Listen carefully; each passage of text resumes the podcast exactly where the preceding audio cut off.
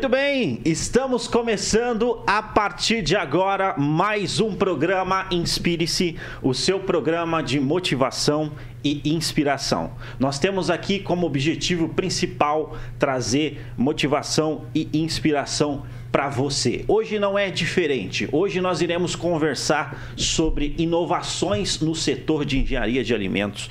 Nós também iremos conhecer uma história inspiradora aqui no mês da mulher. Nós trouxemos uma pessoa muito especial que vai estar tá falando para a gente a sua história e vai falar também os desafios da mulher empreendedora. Eu gostaria de dar bom dia para quem está para quem tá nos acompanhando através da internet, não é? Nós sempre agradecemos a sua companhia. Eu sempre repito isso e deixo registrado que carvão não vira brasa sozinho, né? A brasa só vira brasa junto. E eu agradeço demais a companhia, a energia que vocês é, é, entregam gente aqui.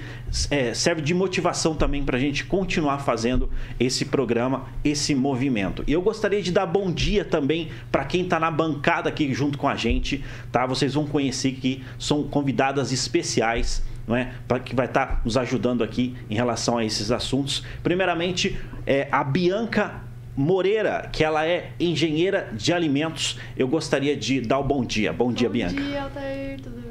Obrigada pelo convite. Bom dia, pessoal. Seja bem-vinda. Obrigado aí por ter topado esse desafio de estar tá falando sobre esse assunto. Tá na bancada também aqui a Ana Beatriz, também engenheira de alimentos. Sim. Ana, seja bem-vinda aqui ao programa Inspire. Bom dia, pessoal. Obrigada pelo convite, Altair. Legal, maravilha. E também está na bancada aqui, aceitou esse desafio, a Isolene Niedemeyer, que aceitou aí, está topando, falando sobre é, a sua história. Obrigado, Isolene. Valeu, eu que agradeço a oportunidade de estar aqui. Maravilha. E nós, lembrando a você que nós somos, estamos sendo transmitidos pela Jovem Pan, Panflix, Rede TV e depois nosso conteúdo vai para as plataformas digitais, que é Spotify, uh, YouTube, Facebook. É, lembrando também que nós estamos sendo transmitidos simultaneamente também pelo YouTube. Então você pode mandar o seu comentário, mandar a sua pergunta, que nós também estaremos lendo ao vivo aqui. A nossa equipe está de prontidão para estar conversando com vocês. Muito bem, hoje o assunto inspiracional, vamos começar falando sobre inovação né, no setor de engenharia de alimentos, um assunto bem da hora e é, nós trouxemos aqui duas especialistas, como vocês viram, que é a Bianca Moreira e a Ana Beatriz. E eu gostaria já de passar para elas a bola aqui, perguntar quais são os desafios ali para esse setor, não é? Por que, que, por que, que elas é, é, escolheram, primeiramente, essa área, que é a área né, de engenharia de alimentos? Ah, para nós era uma novidade, pelo menos para mim, né? Sim. Sempre foi uma novidade esse curso. Não ah. é um curso muito falado quando a gente está no colégio, né? Uhum. E as disciplinas despertaram meu interesse, eu acho que com a Ana foi assim é, também. Sim. A gente se colocou na, na graduação, né? A gente entrou na graduação e se identificou com a área. Por mais que a gente não tenha ido para a indústria, a gente encontra muito do que a gente aprende na, na graduação dentro da consultoria, né? Que é a nossa área. Legal, vocês fazem consultoria é, é, nessa área, né? De engenharia de alimentos e tudo mais. O que, que faz um consultor? Eu acho que é interessante esclarecer para a nossa audiência o que, que faz um consultor de alimentos. Um consultor é, pode atuar tanto na gestão da qualidade, então a gente é, analisa o ambiente de produção né, daquela empresa, pode ser uma fábrica, pode ser um restaurante, uma padaria, uma lanchonete, e a gente faz a, o controle de vários parâmetros que vão diminuir o risco operacional ali dentro. A gente cuida dos colaboradores, treina eles, ensina como tem que ser feito o armazenamento do produto, é, a manipulação correta para não ter nenhuma contaminação cruzada. E a gente trabalha também na padronização de processos. Então, como que eu vou servir um produto que o meu cliente espera que seja igual toda vez que ele vai comer e chega lá não está igual. Então a gente tem que trabalhar em parâmetros para padronizar aquilo e ter o seu cliente sair satisfeito do seu estabelecimento. Né? Então a gente faz nessas duas áreas, controle de qualidade e padronização de processos. Interessante, interessante. Nós estamos aqui no mês da mulher, né? Você vê que a bancada toda feminina às vezes é, é mesclada, né? E hoje nós vamos falar aqui de um tema muito legal, os desafios da mulher empreendedora também. E nós estamos falando aqui sobre a questão de alimentos com o pessoal da Lume Soluções. E eu é, perguntar para Ana. Ana, quais são as principais demandas que vocês recebem? Principais demandas. Hoje em dia a gente está tendo muita demanda para padronizar processo mesmo, que ah. é a parte de ficha técnica. O que, que seria ficha técnica? A gente acompanha todo o processo de produção daquele alimento para fazer como se fosse uma receitinha. Então a gente coloca as quantidades que tem que ser utilizadas para fazer aquela receita e o modo de preparo. E junto com essa ficha técnica, tá vindo também a demanda do custo do produto.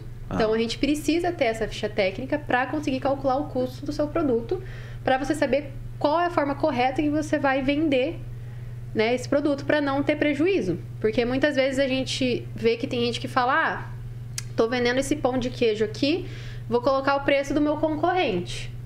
Só que você não sabe quanto que você gasta. Então não é assim que faz, né? A gente tem que ter o cálculo certinho.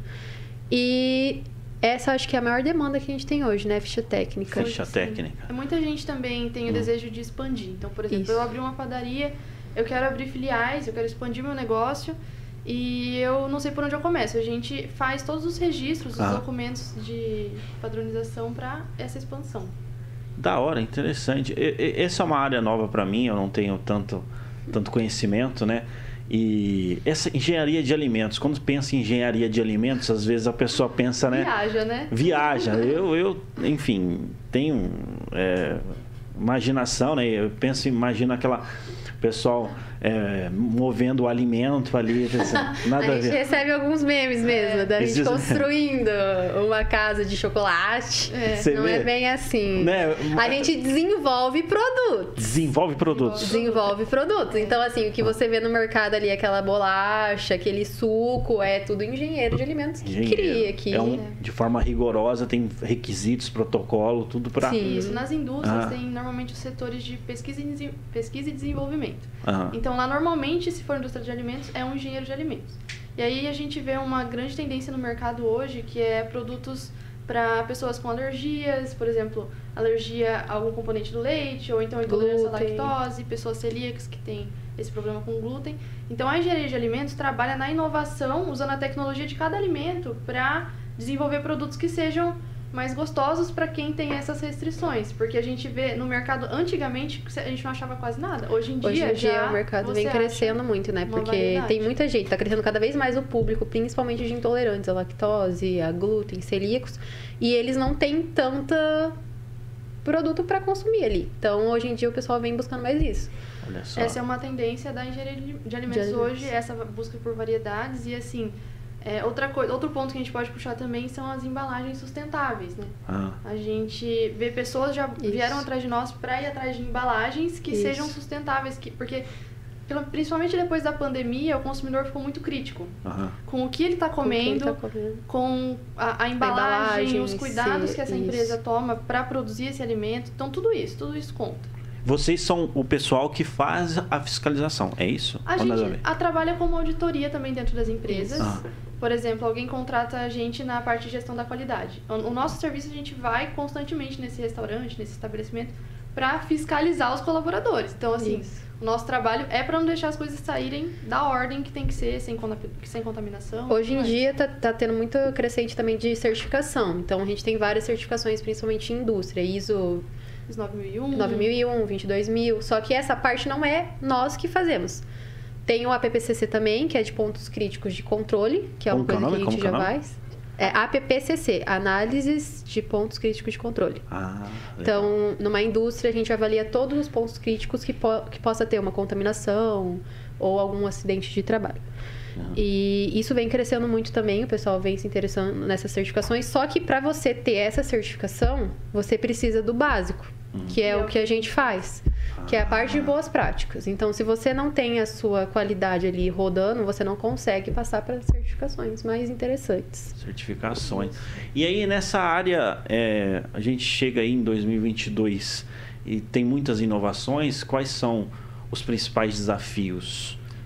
Um grande desafio para as empresas hoje é trabalhar na rastreabilidade. O que, que é isso? Ah, Eu sei de onde meu produto veio. Sim. Então, tipo assim, comprei no mercado lá na gôndola, vi, normalmente tem o QR Code, que o pessoal tá colocando bastante. Se você acessa o QR Code, você cai na página de onde vem o seu produto, por onde ele passou. Então, você entende de onde veio o que você está comendo. Uhum. E aí, isso traz segurança para o consumidor. Tanto isso, quanto aquela parte do Clean Label, que é o rótulo limpo hoje. Que a gente tem ali o consumidor buscando por produtos que tenham menos, menos componentes possíveis. Vamos E dizer assim. agora Uhum. tem uma nova lei de rotulagem, que em outubro vai entrar em vigor. mesmo. que todo, é, todos os rótulos vão ter que conter é, símbolos é, de alto teor de açúcar, sódio Gordura. e gordura. Entendi. Então, se o seu produto for alto em açúcar, sódio e gordura, vai ter que ter uma Estampado. baita estampada ali, uma lupa alto teor de açúcar. Da hora. Então, a gente vai ter esse controle. Tanto que eles deram um prazo de dois anos para as indústrias se regularizarem, porque quem quisesse mudar a formulação ia ser o Dava momento, tempo, né? né? Hum. Porque você vai querer vender o seu produto com estampado lá, alto teor de gordura, alto teor de açúcar. Interessante. Não é? Interessante. Nós conversamos aqui é, na- no programa passado com o pessoal do setor imobiliário e eles falaram que a taxa de juros é, vai estar aumentando aí a partir de abril, né? Então tem algumas novidades ali em relação a esse assunto. E no caso de vocês estão dizendo o seguinte, que a partir de outubro vai ter uma- um novo protocolo aí que Pra vai estar. Pra acontecendo. E- No mercado já vai ter que estar tudo novo. E isso é uma questão de aprimoramento, né? É- Sim. é, foi aprimorando porque deu problema é, é, nos protocolos anteriores. E as pessoas também não se interessavam muito. Antigamente, quem que pegava o produto para ler a tabela nutricional? Tipo, ah, isso aqui tem muito açúcar, muito carboidrato, Muito muita... caso de obesidade, né? Então Muita as pessoas obesidade. não se Ah. interessavam e por conta de uma saúde pública mesmo, a Anvisa estabeleceu isso da, da nova rotulagem. Entendeu. Já aconteceu é, é, questão de coisas graves, assim, morte, é, coisas por conta dessa questão aí de, de, de alimentos e tudo mais? Ah, Olha, teve a contaminação do, do Todd aquela vez, né? Mas só que é mais uma contaminação... Era, uma coisa era um motivo diferente desse. É, Ah, sim, sim. Pela tabela, eu acho que nutricionalmente não. Sim. É mais em processo que acontece contaminação, né? Sim. Que teve um caso, por exemplo, do Todinho, que teve que retirar todos os produtos que teve a contaminação por soda. Que foi quando eles foram lavar os, As tubulações, as tubulações da da fábrica. fábrica, e Entendeu. contaminou com soda. E eles vem, mandaram os produtos com soda e as crianças estavam passando mal, morrendo. Passando- Passando É. mal. E, e aquele lance, eu sou leigo assim, né? Vocês especialistas podem me ajudar melhor. Aquele lance da Coca-Cola, não é? Que aconteceu aquele, aquele episódio onde teve a questão do rato e tudo mais. É. Ratos. é Eu não ratos. lembrava desse caso. Eu não sei É um se é caso- possível isso. É, Assim, é que a Coca-Cola é uma indústria Tinha muito um rato grande. dentro da... da Coca-Cola. É. Ai, misericórdia. O- Aconteceu Assim, esse, esse, esse, esse fato, né? Uhum. É, e aí estourou ali, daí depois a Coca-Cola mostrou todo o sistema de Processo. Então, é uma produção coisa muito difícil mesmo, né? É Assim, quando a gente fala de indústria, é uma coisa para ser muito rara de se acontecer. Sim. Agora, quando a gente fala em restaurante, em padaria, é uma coisa muito mais palpável ali, quando a pessoa não se tem o cuidado, né? Com a higiene, com Praga o controle de pragas. É complicado. O legal, Aí assim, é que quando as pessoas, vamos supor, que nem é, é, a gente acompanha vocês pelas redes sociais, né? Alume Soluções, e é interessante que quando vocês é, estão presentes, as pessoas se sentem mais seguras de é, é, consumir naquele estabelecimento. É, é, Quando as pessoas veem que tem normalmente uma pessoa, né, ali de jaleco, fazendo uma, alguma anotação, né, vendo que tá tomando conta do que está sendo servido, as pessoas se sentem mais seguras. Sim. É normal Uhum. é, terem esse sentimento mesmo. Mas é uma coisa que é interessante o estabelecimento realmente mostrar. Olha, a gente tem profissionais que cuidam disso.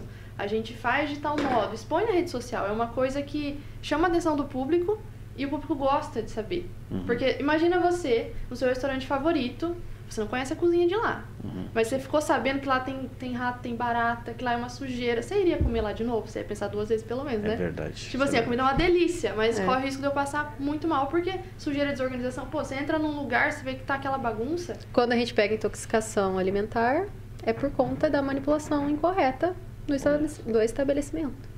Você vê, então, isso é algo, né, importantíssimo, né? Importantíssimo no sentido, assim, de você ter um, um controle de qualidade, né? Em relação Uhum. a isso. Assim, nesse setor, em relação à tecnologia, a tecnologia tem ajudado a inovar, tem ajudado a, a melhorar? Sim, principalmente a- com a pandemia, por exemplo, que veio muito essa parte do delivery. Sim. Então, muitos restaurantes não, não trabalhavam com delivery, era só assim, você ia lá no local consumir e pronto. E agora cresceu uma demanda muito grande, tanto para essa parte do delivery, e aí acabou muita gente também abrindo o seu próprio negócio ali em casa. Não é o correto, tá, gente? Não é correto a gente fazer isso. E também surgiu muito Dar- Dark Kitchen. Já ouviu falar de Dark Kitchen? Não, não. não Dark. Kitchen é um lugar que não Certo. é aberto ao público. Então, é, você aluga uma cozinha e você faz os seus preparos ali. Então, você pode ter até mais de uma empresa ali dentro dessa Dark Kitchen. Então, eu posso ter uma empresa de pizza, uma de hambúrguer, uma de marmita, tudo no mesmo local. E isso é uma Dark Kitchen. Você não recebe pessoas, você só faz delivery. E isso foi uma coisa que cresceu muito nesses últimos tempos. Interessante, Dark Kit. E, e então, então é, esse é um dos pontos aí que a tecnologia tem ajudado esse setor aí de engenharia de alimentos. No caso, uma pessoa que, que gostaria de entrar nessa área de consultoria, o que, que ela, quais são as certificações, quais são os cursos que ela tem que estar fazendo? Normalmente, para você virar um consultor de alimentos, né? Sim. é, você tem várias formações que te capacitam para isso. Isso. Engenharia de alimentos, nutrição, veterinário, a gente também vê, bioquímico, também. Bioquímico, às vezes. São várias áreas, É mais assim. raro, mas o principal é, engenharia de alimentos e nutrição, que a gente nutrição. mais vê. Interessante. Porque as disciplinas da graduação falam sobre alimentos, né? Porque se você é, por exemplo, uma veterinária, uma bioquímica, você ainda tem que se capacitar com cursos é, externos. Mas assim, não tem nada que, que é exigido, assim, formalmente de curso, tipo uma pós-graduação, Uhum. vamos dizer assim. Eu e a Ana, a gente se capacitou com cursos externos. A mais gente- específicos mesmo, Mais Da, específicos. da área da consultoria, tipo, de manual de boas práticas, de procedimentos operais padronizados, de layout, de ficha técnica, de rotulagem, todos específicos. Então, a gente Da fez hora. todos esses cursos além da graduação. A gente aprende na graduação? Sim. Só que aí foi mais a fundo, né? É interessante. Olha, você que está acompanhando aqui, daqui a pouco nós temos um, um presente especial que nós iremos sortear, tá? É um presente. Você vai saber daqui a pouquinho aqui, ó. Tá vendo? Você que está acompanhando aí pela é, internet, eu estou mostrando para vocês aqui uma caixinha surpresa. Vocês vão descobrir o que tem dentro dessa caixinha. daqui a pouquinho você vai ver. Fique aí, porque tem um presente especial para você. Daqui a pouco a gente vai bater um papo sobre os desafios eh, da mulher no empreendedorismo, né? Nós estamos aqui com a bancada toda feminina, vai no- nos ajudar aqui com maestria sobre esse assunto, tá? Então a gente está batendo um papo aqui sobre inovações no setor de engenharia de alimentos. E- existem várias eh, eh, engenharias, né? Engenharia de alimentos, engenharia química. Produção, Produção. mecânica, civil, que várias. é várias. É, e aí, no caso, é, assim, de forma rápida, assim, é, engenharia química, engenharia de alimentos, a, a diferença ali é, é- Na é grande ou pouco? Você diz, assim, na, na formação. É mais, é mais na, na, na- na Não, formação? assim, os três primeiros anos de Uhum. todas as engenharias são bem similares. Similares. A gente teve Similares. física, teve cálculo, teve Química. todas as químicas, é, mecânica de fluidos. Então, assim, tem uma grande parte das disciplinas, até o terceiro ano, são cinco anos, Hum. que são iguais em todas as engenharias. A partir do terceiro ano, ali do Quarto. quarto ano mais pro quinto, a gente começa a ter específicas. Então, a gente fala mais sobre processos, o- operações unitárias, por exemplo, processo de secagem, de fermentação, esses processos da tecnologia de, de alimentos que acontecem nas indústrias. E aí, por exemplo, a engenharia química, eu não, não sei Eu ao não certo. sei ao certo, mas eles vão mais pra indústria química mesmo, que é shampoo, Sei é lá, produto petróleo, químico, petróleo. enfim, então é mais- bem, Bem separado. Bem assim. separado, entendi. no nosso alimento. É Interessante, é- isso aqui vale, vale a pena a gente estar tá, conversando, é, separando um programa só para a gente entrar fundo nisso, né? Ah. É, mas perguntando assim, eu acredito que as empresas que nos acompanham, os empresários, os- as empresárias que nos acompanham, se você fosse dar algumas dicas, né, para eles poderem melhorar essa questão de qualidade e tudo mais, que dicas vocês dariam? Bom, primeiro, acho que a, a dica mais básica que a gente pode dar é não inventar a roda, não querer inventar a roda. Se você tem É. um negócio na área de alimentação, você serve o seu produto, busca servir com, a- tipo, o simples bem feito, Sim, com a maior qualidade possível e mostrar para o seu cliente como você faz, os cuidados que você toma, externalizar isso. Então, a gente faz de tal maneira, é, os cuidados que a gente toma sempre é, fica dentro dos parâmetros da, é, das normas sanitárias, né? Uhum. Então, você tem que colocar a qualidade em primeiro lugar, principalmente se você quer expandir.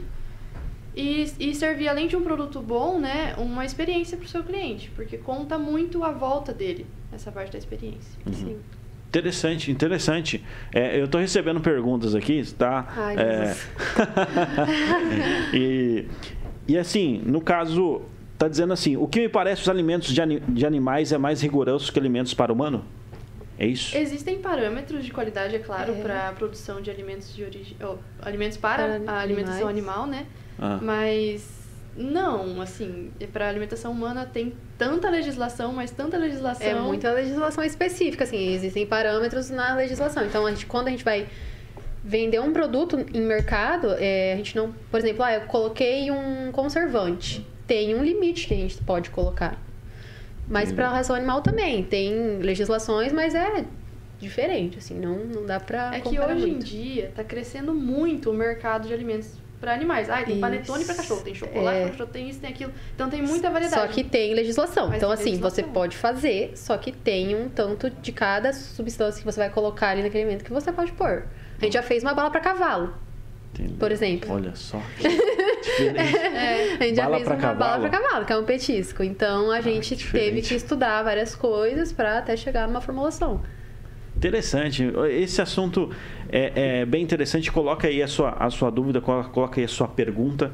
Né? Ah, você pode também continuar esse assunto depois não é, com, com as meninas aqui da Lume Soluções, a Bianca Moreira e a Ana Beatriz. Não é, tá conversando. É, vocês podem ficar à vontade de também estar tá, conversando sobre esse outro assunto aqui que nós iremos conversar. Claro. E eu gostaria de, de apresentar a, a nossa convidada especial aqui do, do, do próximo do próximo momento aqui do programa Inspire-se. O nome dela é Isolene Niedermeyer. Ela é empresária, ela também é professora e também ela é presidente da Câmara da Mulher de Maringá. E ela vai contar um pouco sobre a sua história, né? a história de empreendedorismo, da vida dela. Eu gostaria de cumprimentar Isolene, muito obrigado por você ter topado aqui participar do programa Inspire-se aqui na Jovem Pan. Eu que agradeço pela oportunidade. O programa já fala tudo, né? Inspira-se.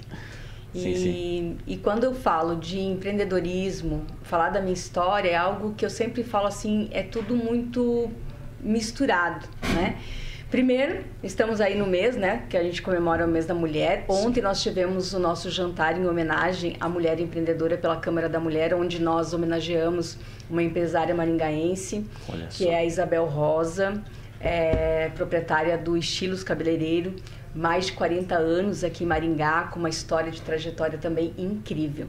Olha só. E quando a gente fala da minha história, eu digo assim, que tudo na vida tem um preço. Para hoje estar aqui, a gente teve um preço. Para você se formar, você pagou um preço, né? E, e eu falo assim, tem pessoas que às vezes têm que pagar um preço um pouco mais alto para conquistar, estar onde a gente está, do que outros, né? E fazendo estudos, a gente vê que crianças que são indesejadas, que nascem de relacionamento abusivo, que têm problemas, que, que nascem né, em, em lugares muito com necessidade básica de alimentação, elas têm mais dificuldade de chegar a se tornar, quem sabe, um locutor, um apresentador, um vereador, um prefeito, mas todo mundo tem essa, essa possibilidade, né? Todo mundo consegue. Basta a gente estar determinado a pagar o preço para conseguir chegar lá, né? Isso é verdade, viu? E assim, pelo que eu é, acompanhei nas redes sociais também porque a gente conversou nos bastidores, você tem uma história incrível, assim, uma história muito inspiradora. E, e, assim, você poderia é, é, contar pra gente. é, Teve vários obstáculos, né? Teve vários desafios ali até você chegar hoje, não é? Nesse posto que você está, né? né? ne- Nesse momento que você está. Mas você poderia contar pra gente um pouco? Com certeza. Bom, é, eu sou filha de um relacionamento que foi um abuso, né? Minha mãe foi violentada. Ela era muito jovem, ela tinha apenas 15 anos. E ali nasceu uma criança sem condição nenhuma, também rejeitada pelos avós, que acredito que na época também tinham filhos da mesma idade que eu, então imagina aquela situação, pessoas humildes, do sítio, aquela toda estrutura. E quando eu tinha dois anos de idade, então, a minha mãe tomou a decisão de me dar em adoção. E eu fui adotada, né, por uma família de agricultores é, do interior do Paraná. Eu nasci em Santa Catarina, né? E, e essa família me acolheu, mas também tive bastante problema quando a gente fala assim das dores da adoção, né, que causa bastante bastante dor, de rejeição e tudo mais. E eu fui acolhida por, por, por esse casal, mas essa família eles eram assim extremamente racistas. E a gente teve bastante dificuldade, né? Eu tive um irmão, né, que já é falecido, que também é, é assim loiro que nem eu. e a gente teve bastante preconceito por parte do, dos avós, primos, tios.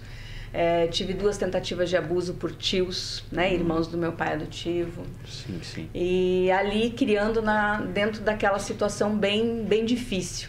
Mas eu costumo dizer assim que não importa o que acontece com a gente, né? E sim o que a gente vai fazer com as coisas que nos acontecem. Então eu achei que eu teria que ser muito mais forte para superar tudo aquilo e enfrentar tudo, né? E aí veio, é claro, adolescência, conheci o galã que me levou pela primeira vez pro restaurante, né? Não sabia nem que era restaurante, a gente era do sítio. Olha só. Me apaixonei, uhum. noivei e desse noivado aí surgiu uma gravidez. Uhum. E aí as coisas mudaram. Eu costumo dizer que esse príncipe se transformou. É mesmo. Então, não sei, né, quais foram as situações também dele, às vezes a pressão da família, né? Resumindo a história, a minha ex-sogra chegou nos meus pais e disse assim: "O meu filho é um rapaz estudado. Ele não pode se casar com uma menina da roça." Né? E os meus pais, é claro, bem tradicionalistas, falaram assim: "Não, engravidou, agora tem que casar." E aí o relacionamento cada vez ficou mais difícil com mais humilhação, com mais, né? Tipo, é, aquela, aquela pressão, sempre colocando que você não tem condição de ter essa criança, de criar, e, e aquela gestação foi se acontecendo, medo de ser tirada minha filha de mim, cada vez aumentando mais. E eu sempre em busca, né, de, de opções que eu podia fazer para aquilo não acontecer. O que, que eu podia fazer? 16 anos de idade, sexta série, sabia tirar leite, ajudar a mãe a vender queijo, ajudar o pai a plantar mandioca, né? Não tinha muito o que fazer. Mas sempre fui muito comunicativa, participando de cursos e tudo, palestras, sempre envolvida e buscando uma opção. Resumindo a história, é, essa criança nasceu, e aí começou as ameaças ficarem mais sérias, de tirarem ela de mim. Olha só. E aí eu falei assim, poxa, eu preciso aprender a fazer alguma coisa para poder ganhar dinheiro. E na cidade apareceu um curso ensinando a fabricar roupa, né, confecção em geral. E eu juntei todo o meu dinheirinho da poupança para pagar esse curso e comecei a fazer o curso. E sempre gostei de ensinar e passar, tipo, o meu conhecimento, eu aprendi a fazer aquela parte, eu já ensinava os outros colegas. E nisso eu fui convidada a trabalhar com vendas para vender esse curso. E eu lembro assim que os meus olhos já brilharam, eu falei assim, nossa, é minha oportunidade. Falei assim, ó, eu te dou um salário mínimo e eu pago suas despesas com alimentação e hospedagem. Nossa! Aí eu já pensei na minha filha, né? Falei assim, não, só que tem um problema. Eu tenho uma bebezinha de quatro meses. E a pessoa falou assim pra mim, criança não é problema, você pode trabalhar com ela. você acha que eu ia pensar duas vezes? E é claro, né? Aí fugi para não me casar. Fugi mesmo, peguei a malinha, coloquei na janela, uma amiga minha me levou para rodoviária e ó, fugi. Olha que. É claro, né, que com 16 anos não tinha noção do que, que era isso. Imagina, ah. né? Da roça para fugir agora, tô numa outra cidade, não conheço ninguém, né? Sim, sim. Mas eu falei assim, bom, não interessa. Se tiver que varrer chão, limpar banheiro, eu estava disposta a, a pagar o preço. Eu falei assim, não importa o que vier. Hum. Né? É melhor do que ficar aqui sendo humilhada, sendo criticada nessa situação para um, que eu não estava vendo saída, né? Eu sempre costumo falar assim que eu estava que nem num brete, né? Sabendo que eu estava indo para o matador, mas eu não tinha para onde sair. E quando veio essa oportunidade, eu falei assim, bom, é aqui meu escape. Hum. Só que essa família era uma família muito bem conceituada na, na cidade, tinha bons relacionamentos. É, a irmã dessa, dessa minha ex-sogra era presidente da Câmara da, de Vereadores da cidade. Ela tinha relacionamento com, com todos os políticos, delegados, juiz, era, né? e eu era menina da roça. então, sem conhecimento nenhum. Uhum. E foi o que aconteceu. Conseguiram uma liminar do juiz E quando meu bebê estava com seis meses, tiraram ela do meu peito, amam- amamentando, Hum, com uma liminar que eu não podia ficar com a minha filha, não podia sair da cidade com ela. nossa.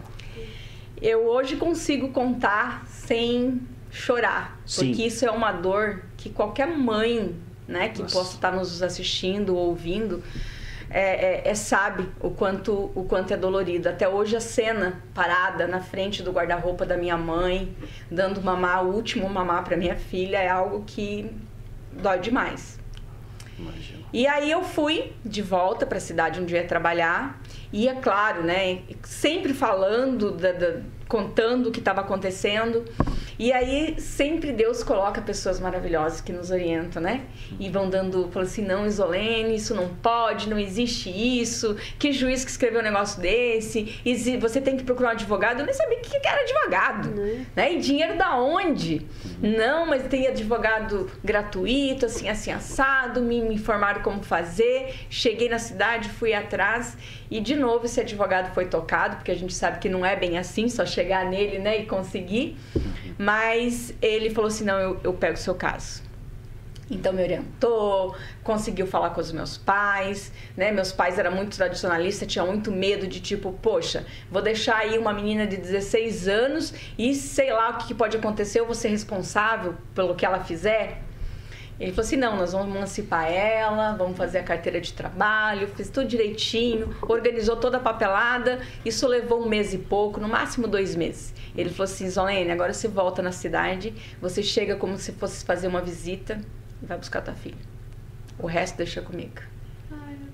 Só. Pensa na Mulher Maravilha, né? Já encheu o peito e fui lá. E aí realmente, né, fiz di- direitinho o que ele falou, só que no momento que eu dei a notícia, a família lá também estava preparada, né? Começou a mobilizar seus contatos e enfim, eu consegui chegar em segurança até na casa dos meus pais e de repente chegaram lá para invadir a casa, para tirar minha filha de mim. Só que neste momento o meu pai já estava mais seguro, né? Porque ele, ele já, já sabia que tinha um outro advogado por trás e estava bem orientado. Então meu pai falou assim: olha, enquanto tiver homem aqui você não entra, né? Porque ele queria invadir a casa. E naquela coisa tal, de repente rolou um soco e aí de repente começou a escorrer o sangue. Meu Deus. E aí eles recuaram porque o negócio ia ficar feio, né? Meu, eles estavam armados, meu pai já estava indo buscar facão, o negócio ia ficar feio e eles recuaram. E nesse recuar, na época eu lembro que eu consegui chegar na casa até um vizinho para poder entrar em contato com seu advogado. Lá não tinha celular, não tinha WhatsApp, telefone, né? Era na casa dos vizinhos, ligação era cara mas eu consegui ligar para esse advogado. Esse advogado andou a segunda milha, foi até a cidade, né? Ele andou 60 quilômetros até a cidade onde eu estava e me apanhou eu, minha filha. E aí a gente conseguiu, né, sair da cidade. Ele falou assim: não, agora o resto pode deixar comigo. E aí veio, né, todo o processo, é, eles vieram com toda a força, mas aí eu já estava segura, né? Porque eu tinha alguém que, que conseguia me, me proteger. É claro que as dificuldades não passaram por aí, né? Então eu tive que enfrentar. Que desafios, hein? Tinha dia que vendia, tinha o que comer, tinha dia que não conseguia vender nada, eu tinha que passar com uma simples bala, né? Então, e fui me virando, mas eu tava feliz, porque assim, ó, eu tava passando necessidade, eu tava passando dificuldade, eu tinha uma neném que morava comigo no hotel, eu tinha fralda descartável, não tinha esse luxo, né? Então a gente tinha que lavar as fraldas lá na, na pia do banheiro do hotel, secar muitas vezes com ferro de passar roupa, aquecer uma madeira com ferro. Ó, eu tenho técnica para tudo. e e aí a, tinha que se. Mas eu tava feliz porque eu, eu, eu, tinha a possibilidade de fazer algo diferente, de mudar, né? Eu, eu consegui fazer aquele. meu Eu digo foi meu, meu primeiro ponto de virada. Romper um ciclo, né? Isso, quebrei aquele ciclo, né? Uhum. E consegui sair. E aí, é claro, né? A história aí são. Já estou aí há, há, há 32 anos empreendendo, né? E aí foi que, vendendo esses cursos e trabalhando dessa forma, eu acabei chegando na cidade de Anápolis, Goiás. Olha só. E lá em Anápolis, eu ficava nessas lojas grandes de imóveis, né? que elas colocava lá o que fazem hoje promoter, que fala, É, que fica no mercado. Então eu ficava na. ó, Chique, né? Antigamente era vendedora. eu ficava na frente da loja e todo mundo que chegava perto de máquina de costura e tal, né, para comprar, eu já chegava para oferecer o curso e tudo mais.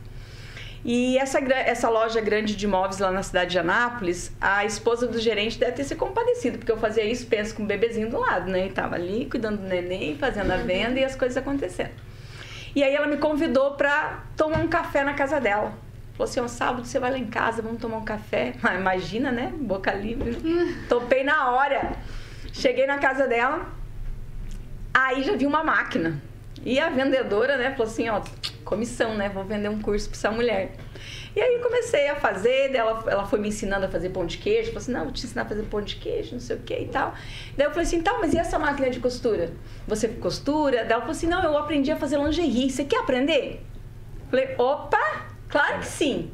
Eu brinco, né, sempre falo isso, que tipo, pão de queijo até hoje não sai aquelas coisas não, mas lingerie pode deixar comigo. É a tua área, é o teu pedaço. Eu simplesmente me apaixonei. Ela me ensinou a fazer uma calcinha muito simples na época, 19- 1989, 1990. Não tinha tecido, não tinha lycra, não tinha bojo, não tinha aro, não tinha nada. O que a gente encontrava era malha de algodão de camiseta e aquelas rendas sintéticas, assim, rendas que não esticam, né? E, enfim, fiz lá uma peça, aí ficou mais ou menos, fiz a segunda, a terceira eu já consegui vender. E aí eu me apaixonei de verdade. Por quê? Eu não tinha dinheiro, mas eu comprava tipo 20 centímetros de renda, um retalhinho na banca de tecido e eu conseguia produzir a peça de manhã, vender de tarde. Eu tinha o dinheirinho da bolacha, do leite, do pão para sustentar minha filha. E aquilo eu fiquei maravilhada. Eu falei, não, é isso aí que eu preciso fazer, gente. Nossa, né? Vou conseguir aí sustentar minha filha, mudar a situação desse jeito. Comecei a inventar modelo diferente, mais alta, com renda mais larga, sem renda, né? E aí comecei a me apaixonar pelo processo.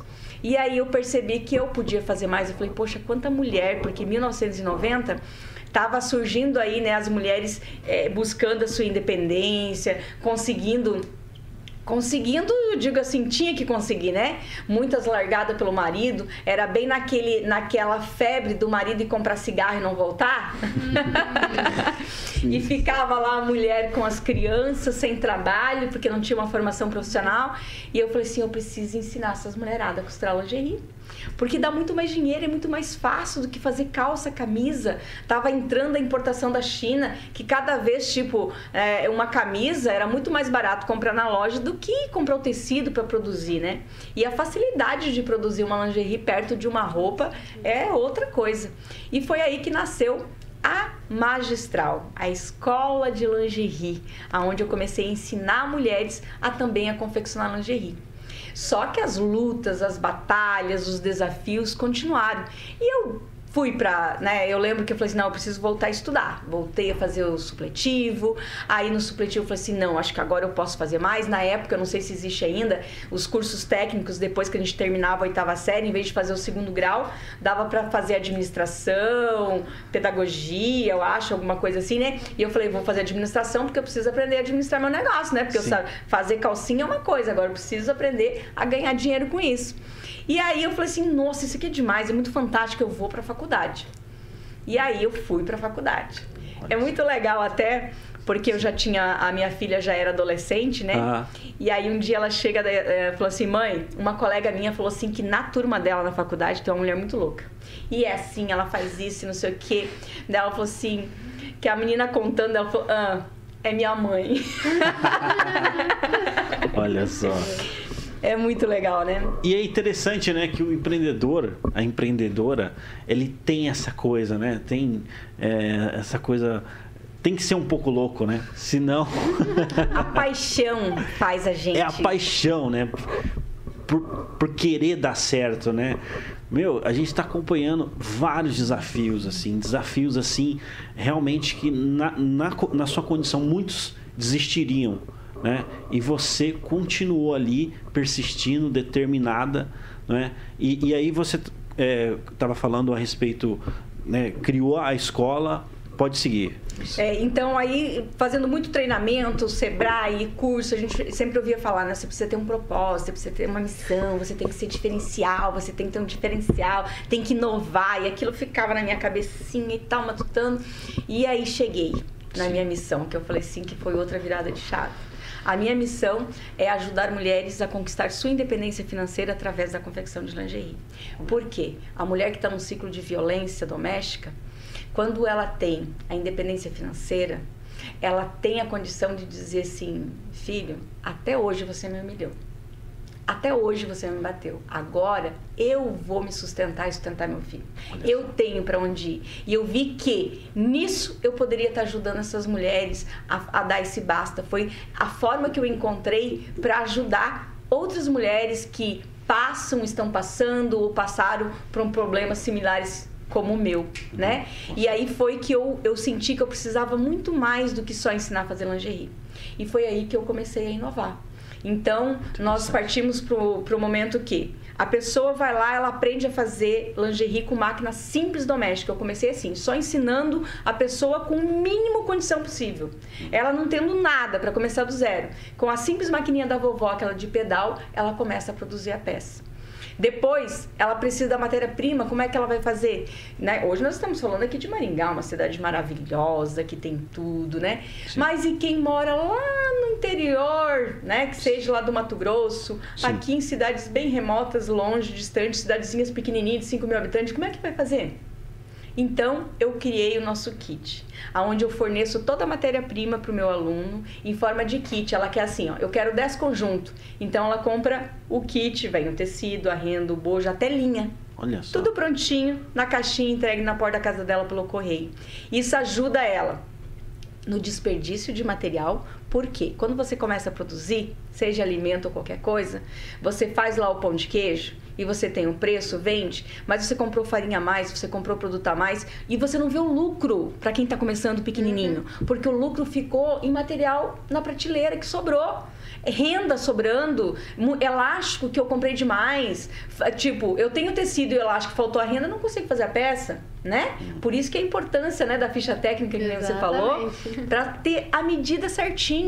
E aí foi que eu criei esse kit para ajudar essas mulheres na formação de preço e para elas começarem já a ganhar dinheiro. Interessante. E aí eu podia, eu, eu vi que eu podia fazer mais. E aí, inovando de novo. E aí eu criei uma marca de lingerie da Sim. escola para poder fazer uma parceria, ajudar essa mulher a colocar esse produto à venda, porque a mulher vai lá, ela tem dificuldade, ela aprende a fazer, mas ai, eu tenho medo, e se não vender, e se não conseguir sair, de onde é que vem o dinheiro? Aí foi, nessa parceria, né? Eu compro as peças dos meus alunos e pago 40% de lucro. Né, para ajudar ela a dar o pontapé inicial para ela começar a ingressar no mercado de trabalho.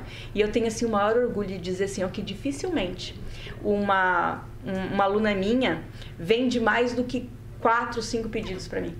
Olha só. Porque eu tenho orgulho disso. Que Por quê? Porque ela vê que ela pode ganhar muito mais. Eu pago 40% porque eu envio a matéria-prima para casa dela de graça. Ela, ela vai lá, ela vai cortar, ela vai produzir, ela vai me entregar e eu pago os 40% de lucro para ela. Aí eu tenho que etiquetar, embalar, né? Sim. E pôr a venda e tudo mais. Então, quando ela pega essa mesma peça e vende direto para o consumidor, ela ganha 400% de lucro. 400%. Olha e aí. quando isso acontece, a minha missão está concluída. Então eu fico muito feliz. E você vê, o pessoal que acompanha a gente é esse pessoal que que tem objetivo, que tem meta, que tem sonho, não é? é, é quem está aqui é, procura é, sempre melhorar, né? E, e, você, você deixou esse, esse presentinho aqui com a gente. Você poderia falar um pouco para a gente? Eu acho que o pessoal está curioso o que, que tem dentro dessa caixinha aqui e a Isolene vai nos nos ajudar aqui, vai esclarecer o que, que tem dentro dessa caixinha aqui, pessoal. Isso, eu trouxe aqui para deixar aqui, né? Para o hum, público da Jovem Pan, vocês vão estar tá fazendo sorteio. Sim. Que aqui está um pouquinho de amor. É uma peça fabricada por uma dessas alunas. Legal. Aqui dentro tem uma peça fabricada com muito carinho de uma pequena empreendedora, uma mulher, uma mãe, uma dona de casa que Olha. resolveu ousar e dar o primeiro passo, começar a empreender.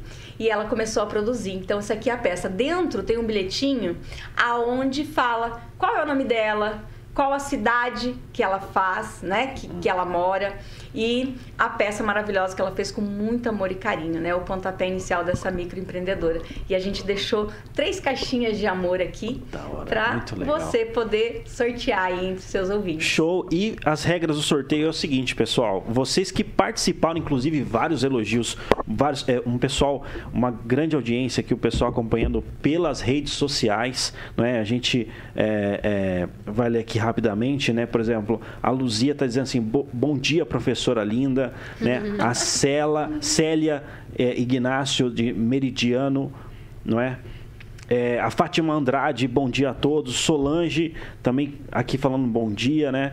E o pessoal participando aqui, a so, Sa Yonayara dos Santos, ela falou assim, que história de vida, se tornou uma, essa grande mulher e Deus deu o dom para ajudar outras mulheres. Grata por você, Isolene, existir. Legal, muito legal. Várias palavras de incentivo. Vocês que, que, que participaram aqui já estão concorrendo é, o que está dentro dessa caixinha aqui, tá? Nós iremos sortear na segunda segunda-feira de abril. Então, vocês aqui já estão concorrendo o que está dentro dessa caixinha aqui, que eu tenho certeza que é algo de muito valor, vai ajudar muitas mulheres o que tem dentro dessa caixinha. Então a regra é essa, comente aí que você automaticamente está participando. E eu gostaria de jogar uma, a, última pergunta aqui para a gente finalizar. É, você colocou aqui uma história incrível, assim. Eu estou muito inspirado aqui em relação à sua história. Me motivou bastante. Eu acredito que quem acompanhou também motivou. Eu gostaria que vocês falassem quais são os principais desafios da mulher no empreendedorismo. Desafios são muitos, uhum. né? Eu acho que estamos passando um momento de transição, né, de mudança então nós viemos aí de que lugar da mulher é na cozinha, é cuidar do filho, né? Uhum. Como fala assim, esquentar a barriga no fogão, esfriar no tanque, mas não, né? A gente está mostrando que o nosso lugar realmente também é estar à frente do negócio, estar realizada, né? Porque a gente fala em tudo, tanto de relacionamento como de empreendedorismo, a gente percebe essa mudança, né? Do, de, desse, desse novo momento. Quando se fala em empreendedorismo, uma estatística muito interessante que eu quero trazer aqui, porque eu estou à frente da Câmara da Mulher, é, foi feito pela FEComércio, que Maringá é a segunda, estamos em segundo lugar, de mais mulheres à frente dos seus negócios no estado do Paraná. Olha só, parabéns. Ganhamos uma, de Londrina, uma salva de palmas né? para para Maringá. Maravilha. Maravilhoso, né? E as mulheres estão se dando isso. Começando, a maioria, como o Sebrae falou, né, empreende por necessidade. Né, precisa de ter uma renda extra, precisa ajudar o complemento doméstico, né? E começa por ali. Mas eu sempre falo assim, a primeira coisa, a primeira regra para empreender tem que ser em algo que tu tem paixão, que faz o olho vibrar, que né? Que, porque Sim. quando você faz assim, nossa, eu vou trabalhar com engenharia de alimento, porque as meninas falaram muito bem, elas devem estar ganhando muito dinheiro, acho que eu vou nisso. Eu acho que as não, pessoas pensam isso mesmo. Pensam, né? Mas isso não, não funciona, não dá não. certo, Sim. né? Sim. Porque sabe quando você tá, tipo, até uma hora, duas horas da manhã, de madrugada, criando, inovando, desenvolvendo alguma coisa, levanta, tipo, tu tá do nada lá no final de semana e vem aquela ideia e você começa, os amigos, você tá louca? Não, porque a gente é apaixonado em fazer aquilo. E as ideias vêm e aquilo se transforma. Então a primeira dica, né, para toda pessoa que quer empreender, primeiro, empreende no que você tem verdadeira paixão, que faz o olho brilhar. A segunda é tal da inovação. Você não pode parar nunca. O mundo não para. Eu costumo falar assim que o mundo é como se fosse nós querendo subir uma escada rolante que ela está descendo. Uhum. Se você parar, você desce. É verdade. Se você mantém o mesmo a, a mesma velocidade, você se mantém no mesmo lugar. Então, se você quer subir um degrau, meu filho, você tem que dar um extra fazer um pouco a mais. Então, estudar sempre. Não é só, quando a gente fala estudar, eles acham que é só dentro da faculdade. Uhum. Não. É, é, é, podcast, é livro, é palestra, é evento, né? Buscar conhecimento, buscar inspiração, pensar assim, poxa, o que, que eu vi nesse programa de hoje da Jovem Pan que foi a sacada que eu posso fazer no meu negócio? Que eu posso mudar e inovar? E as ideias vêm de tudo quanto é lugar, né? Verdade. Então, colocar isso, sempre estar em constante inovação.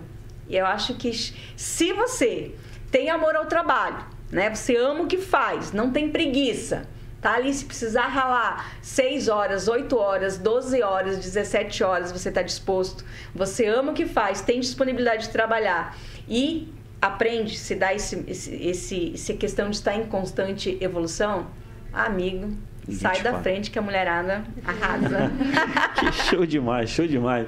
E, e vocês, o que, que vocês recomendam ali para as mulheres poderem é, superar esses desafios? Ah, a gente tem que meter as caras, né? Por exemplo, eu e a Ana, já, a gente já chegou em cliente nosso que a gente foi questionado se a gente era, tipo, é, estagiária por, pela idade, pelo rosto, pelo, ah, pela sim. idade, né? Sim. Então, assim, é, a credibilidade por ser mulher e por ser uma mulher jovem certo. é uma coisa que a gente tem que lutar.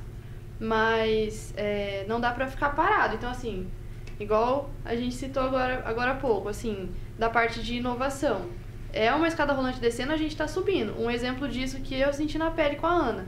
A gente não imaginou o tanto que a gente ia ter que se dedicar a participar de Instagram, de rede social, de fazer postagem, de postar isso, de postar aquilo, porque é uma necessidade. Se você não está no online hoje, você está para trás. É verdade. Você já está para trás. Então é uma coisa que a gente não pode. É, é, tipo assim, setores da empresa. É, o empreender não é só o operacional ali, o que você faz. A gente tem que aprender sobre financeiro, sobre administração, sobre gestão. ah, estagiário, gestão de pessoas. Não é. É um desafio todo momento. Então, ah, a gente está crescendo, precisa de um estagiário. É, como fazer a gestão dessa pessoa? Precisa de processo interno. E é um infinito crescendo a todo momento que você tem que estar tá estudando e aprendendo a todo momento. Da hora. Se não gosta do que faz, porque é, por mais que ah, a gente é apaixonado no que faz, tem momentos que é difícil. Não vai ter esses momentos, tipo assim, não vai ser isento de momentos que são difíceis. Que então, tá tudo então, maravilhoso, né? A gente tem, a, a tem que ter a, a ideia de que não é um mar de rosas, mas facilita muito se você ama o que você faz. Mas assim, já é 80% do caminho andado, né? É verdade. Tem uma frase que fala assim: é, ache o que você goste, depois arruma um dinheiro, de, é, arruma uma forma de ganhar dinheiro com isso. É, né? Existe isso. uma frase nesse sentido, né, que também pode estar tá é, é, resumindo um pouco do que vocês falaram. A gente está chegando ao final aqui do programa Inspire-se, tá? E, poxa, a resenha aqui foi inspiracional de verdade. Muito obrigado mesmo pela participação de vocês. Eu gostaria de começar agradecendo aqui, Bianca Moreira, obrigado aí por você ter participado aqui do programa Inspire-se. Fala aí como que o pessoal pode te achar nas redes sociais. Obrigada, Alter, pelo convite de novo. É, acesse a gente no Instagram, arroba Lumisolucões. Né? Solucões. Solucões. Uhum. E queria só fazer um adendo, Isolene, que história incrível. Que, Sim. cara, sério, estou impactada. Até uhum. agora você é exemplo mesmo. Sim. Da hora. Muito e bom já mesmo. quase chorei várias vezes aqui. Uhum, mas... é, a gente se segura pra não chorar com a história dela, mas... Muito legal.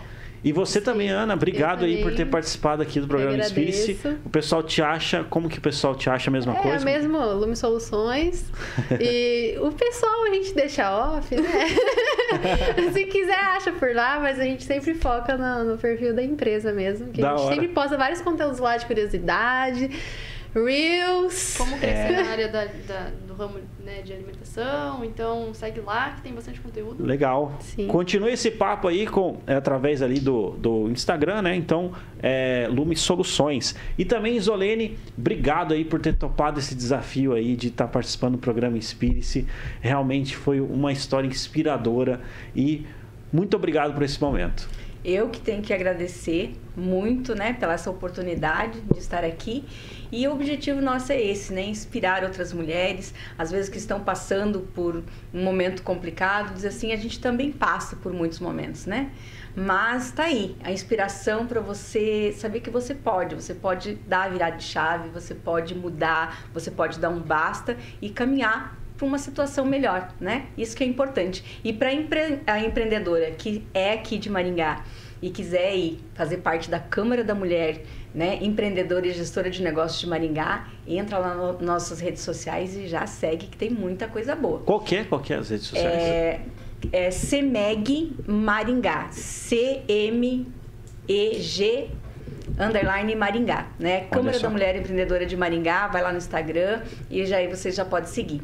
Da e se você aí tem curiosidade de saber mais como é que é fabricar lingerie, essa possibilidade de você também começar o seu negócio, procura lá a escola Cia Magistral com você, né? Fala com a gente lá que eu garanto já uma aula de graça para você tirar esse gostinho aí, para você aprender. Só falar, né? Que conheceu a gente aqui na Jovem Pan e eu vou te dar uma, um brinde aí de uma aula para você ver que você é capaz também de fazer. Vai que você se apaixone assim como eu, né? E comece a empreender na, área de lingerie. Muito bom, de verdade. Obrigado aí, viu? É, vocês podem continuar esse assunto com a Iso- Isolene lá nas redes sociais. Conversa lá, bate papo. E fica registrado aqui pra gente fazer um- uma parte 2, tá? Porque esse assunto né, é muito legal, de verdade, muito inspira- inspirador. Obrigado pela participação de todos no chat, né? Várias pessoas participaram aqui, tá? É, então gostaríamos de registrar aqui o agradecimento. Né? Nada é por acaso. Deus coloca pessoas no momento certo. A Isolene chegou na minha vida para mudar. Amém. Deus abençoe Não aí. tem dinheiro que pague, tá vendo? É, É esse meu, meu salário, por isso que eu sou milionária aí, ó. Que delícia. Que legal, viu? Muito legal mesmo. Depois você vai ver vários é, comentários aí bem legais do pessoal. Muito obrigado, pessoal, por vocês terem participado. É, eu sou o Altair Godoy e este foi mais um programa Inspire-se.